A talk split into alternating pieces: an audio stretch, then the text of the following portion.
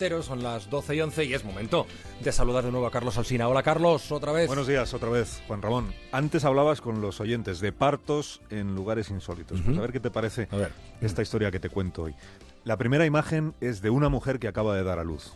Envuelve al bebé en una sábana sucia, lo esconde, se calza unos zuecos y sale al exterior justo a tiempo para pasar lista. Estará fuera una hora, rezando todo el tiempo para que al regresar su bebé siga con vida. La segunda imagen es de una niña endeble, menuda, se ha escondido debajo de la mesa del comedor de casa, escucha la conversación de los mayores, el campo por aquí, el campo por allá, no se cansan de hablar del campo, de los objetos que se trajeron de allí, una olla, una manta, una pesada colección de recuerdos. La tercera imagen es la de una mujer adulta, bajita como ha sido toda su vida. Tiene 71 años, mide un metro y medio y está de pie delante del acusado vestida con chaqueta oscura, sostiene en la mano una fotografía en blanco y negro.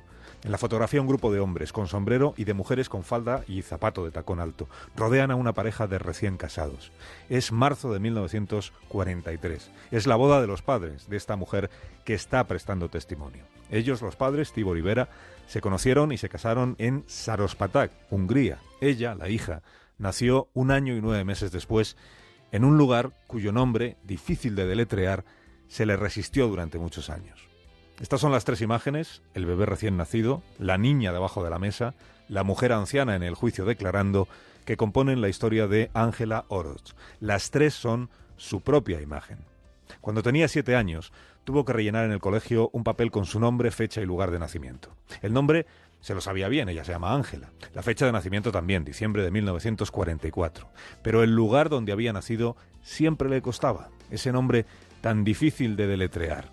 A, U, S, C, H. ¿Y luego qué era? ¿Una V? ¿Una W? Quizá la H iba antes de la S. Le rogó a su madre, cosas de niños, que buscara una palabra más fácil, pero la madre le dijo que eso no podía ser. Tienes que conservar en tu memoria el nombre del sitio en el que naciste. Has de recordar siempre dónde fue. Auschwitz, con W, terminado en TZ. No fue hasta que cumplió los 11 años cuando su madre se animó a contarle la historia completa. Todo aquello que ella había escuchado escondida debajo de la mesa, el campo por aquí, el campo por allá, el lager, un campo de concentración al que fueron conducidos los padres procedentes del gueto de Satoral Jaulehi. Los llevaron en tren hasta la puerta del infierno, Auschwitz, donde los separaron y nunca más volvieron a verse.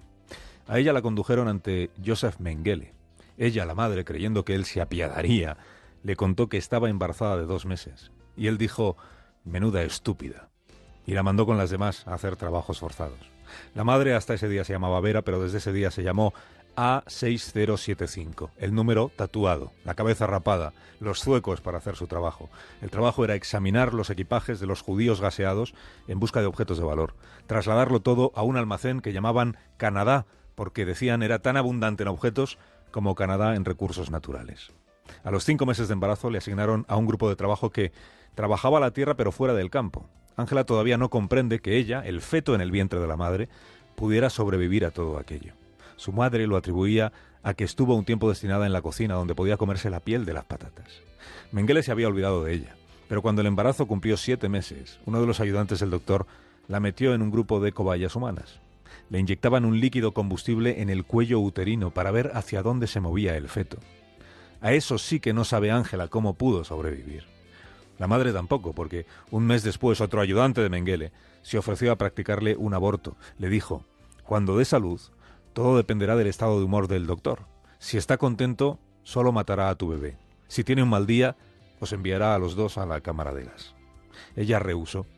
Él la dejó volver a su barracón, fingió olvidarse de que existía, y solo así un 22 de diciembre, con ayuda de un preso checoslovaco hijo de un médico, pudo dar a luz a escondidas en el colchón más alto de los tres que componían cada litera.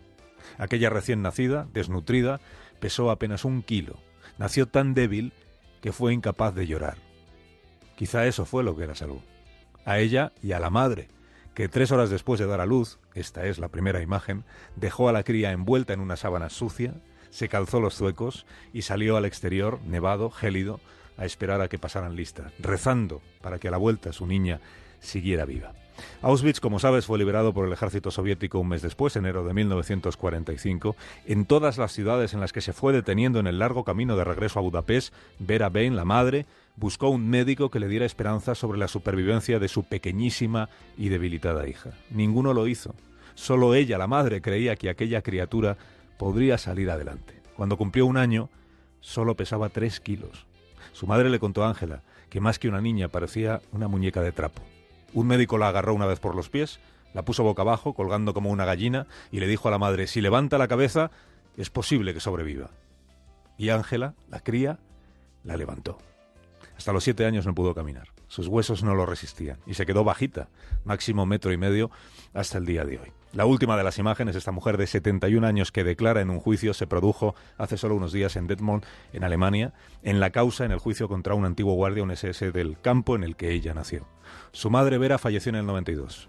Hasta hace 10 años, Ángela Oroz no le había contado a nadie la historia de ellas dos, de la madre y la hija, y ahora la cuenta como testimonio de cargo, con el acento húngaro que todavía conserva, a pesar de llevar 40 años afincada en Montreal, en Canadá, la nación que se llama como aquel almacén de recuerdos arrebatados a los cientos de miles de víctimas que en Auschwitz se cobró el holocausto.